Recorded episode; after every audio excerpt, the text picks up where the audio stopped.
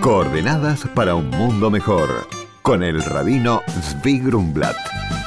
En honor a Salman Ben Minza, en ocasión de su cumpleaños en la fiesta de Sukkot.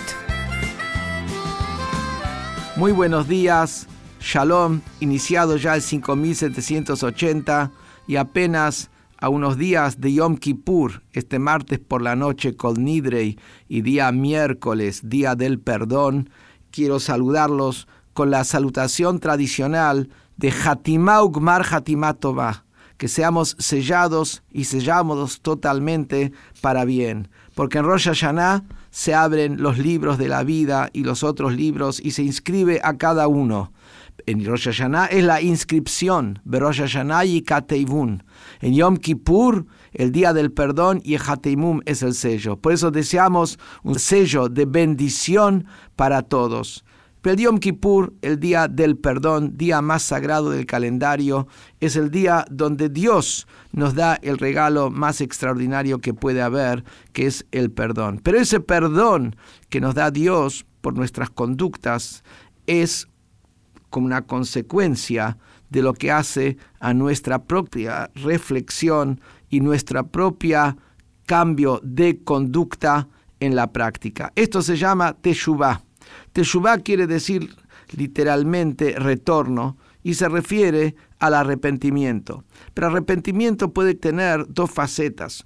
Una faceta es arrepentirse del pasado, la otra faceta es el cambio de conducta de ahora en más. Y en eso nos marcan nuestros sabios que más importante que sentirse mal y arrepentido por lo pasado es cambiar la conducta de la hora en más. ¿Por qué? Porque cada día de la vida es un día único y uno no lo debe perder de cumplir con la misión que Dios le da en la tierra y después va a ir arreglando las cosas del pasado. La persona cuando toma la decisión de cambiar es una decisión de un giro. Es como una persona que está mirando al este y se da vuelta y empieza a mirar al oeste. Es un giro, apenas un giro, pero ese giro lo posiciona en una dirección totalmente diferente.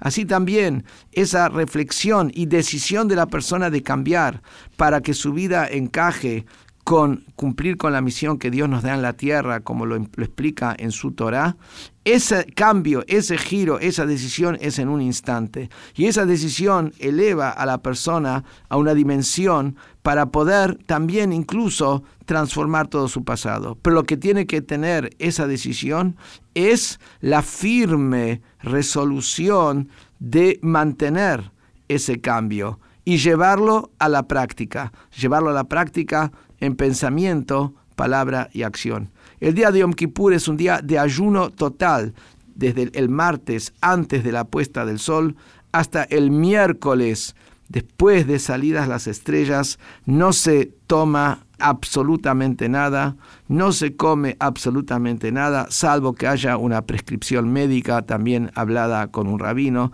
Y el día del Yom Kippur finaliza con el shofar, que ese shofar nos marca como era el momento que los esclavos en el pasado, en el año de jubileo, salían libres, que después de haber hecho nuestra reflexión y recibido el perdón, ahí estamos realmente libres. Y también nos marca el shofar de la redención final con el Mashiach, que se vendrá muy pronto y esperemos que ya este año. Que sea este un año Shanato Baumetuká, año bueno y dulce. Hola Rabino, mi nombre es Roberto. Suelo ayunar muy mal en Yom Kippur y me cuesta mucho estar todo el día en el templo rezando. ¿Qué debo hacer?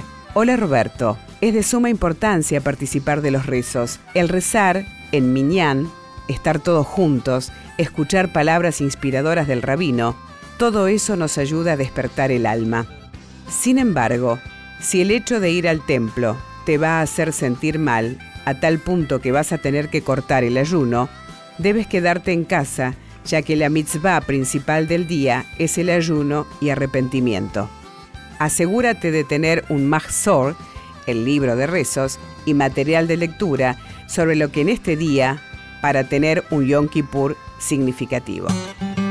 Por consultas al rabino pueden escribirnos a coordenadas.jabad.org.ar.